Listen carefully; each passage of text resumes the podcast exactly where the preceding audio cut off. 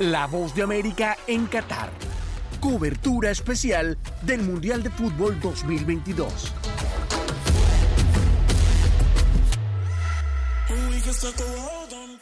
Continuamos recorriendo las calles de Doha, Qatar. En este momento en La Perla, que es un barrio que se ha construido sobre el mar con la forma que, que, sería una concha que tiene la perla adentro eh, este lugar es básicamente viviendas para extranjeros porque es el único lugar donde los extranjeros que quieren invertir o vivir en Qatar pueden residir, pueden comprar propiedades. En otro lugar de la tierra sería, del, del land, allí no está permitido. Esto que está construido sobre el mar sí es permitido. De hecho, hay una gran variedad de negocios, hay una gran variedad de comida, hay una zona muy parecida a Venecia, de hecho está casi calcado con canales que salen a la bahía, que salen al mar. Un lugar realmente muy bonito donde seguro seguramente durante el Mundial esto estará repleto de turistas. No es tan accesible para llegar en metro, habrá que tomar un Uber o caminar desde la última parada del metro, aunque va a ser bastante largo el camino. Se puede ver desde aquí Lusail, que es la ciudad más moderna, la ciudad del futuro, que ha sido creada en los últimos años. Tiene unas vistas espectaculares, insisto, mucho paseo, mucha compra, mucha comida y lugares muy bonitos para pasear. Y hablando de paseos, una de las preguntas que me hacían era cómo hay que venir vestido, cómo se tiene que vestir uno para estar en Qatar durante el Mundial.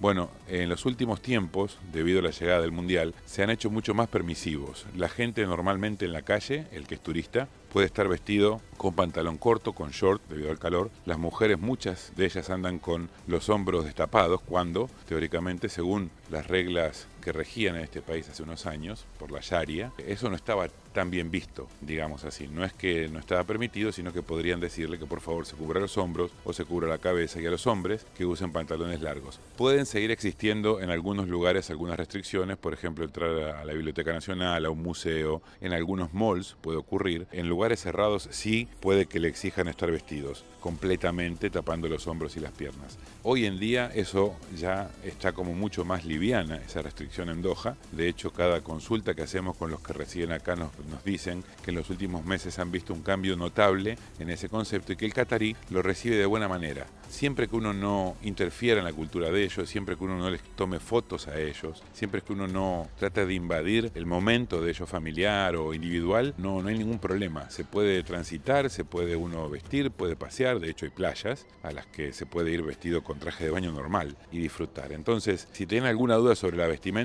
quédense tranquilos. Solamente es respetar los usos y las costumbres de ellos en los lugares que son privativos de ellos. Después, el resto serán aceptados en todos lados, siempre teniendo en cuenta el recato, eh, el buen gusto y estar al nivel de ellos. Un, un pueblo tranquilo, muy abierto, con el esfuerzo de abrirse y de recibir a todo el mundo durante la Copa del Mundo. Nelson Miñoles, desde Doha. Un saludo para todos.